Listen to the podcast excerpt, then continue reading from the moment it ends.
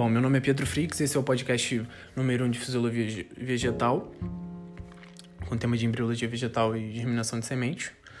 É importante nós é, ressaltarmos, antes de qualquer coisa, a importância do Brasil no cenário de exportação de produtos agropecuários, né?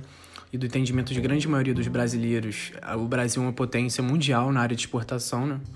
Mas Indo mais a fundo, segundo o estudo feito pela empresa brasileira de pesquisa agropecuária, a Embrapa, vinculada ao Ministério da Saúde, o nosso país simplesmente está no top 4 mundial, ficando apenas atrás do, dos Estados Unidos, da China e da União Europeia. É, além disso, é, por mais que o Brasil seja apenas o quarto maior produtor, ele é o segundo maior exportador de grãos do mundo, com cerca de 19% do mercado internacional. E também nos últimos 20 anos a exportação brasileira atingiu mais de 1,1 bilhão de toneladas, o que representa cerca de 2,6% do total exportado mundialmente. Né? E a partir desse dado nós vemos o tamanho do impacto que o Brasil apresenta no cenário pecuarista mundial. Nós sabemos que as plantas são seres altamente flexíveis e adaptados ao ambiente, né? mesmo algumas não possuindo pecíolo ou haste de suporte, né? inserindo-se assim diretamente no órgão principal. Se tratando na, da embriogênese em si, esse processo através do qual o embrião é formado e, e se desenvolve, ele começa no momento da fertilização do óvulo. A partir do momento de, é, que ele é fecundado, o embrião vai passar por cinco fases, né? que são elas o zigoto, o globular, o codiforme, o torpedo e a maturação. Um fato importante que precisa ser enfatizado em relação ao ciclo da embriogênese é que a etapa-chave da formação da planta é a formação da polaridade, né? que pode ser radial, ou apical e basal.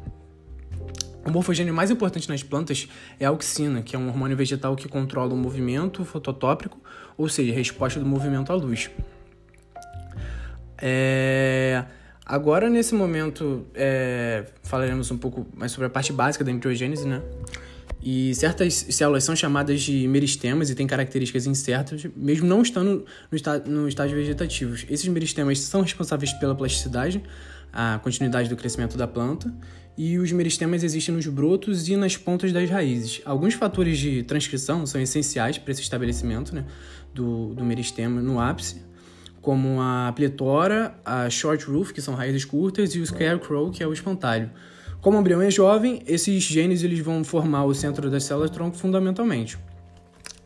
Se tratando na germinação de sementes, após a embriogênese, as sementes são formadas em angiospermas, que são plantas dicotiledôneas, né, como feijão, e ou monocotiledôneas, como milho. Um fato importante é que o embrião é desidratado para é, é desidratado para manter o metabolismo baixo.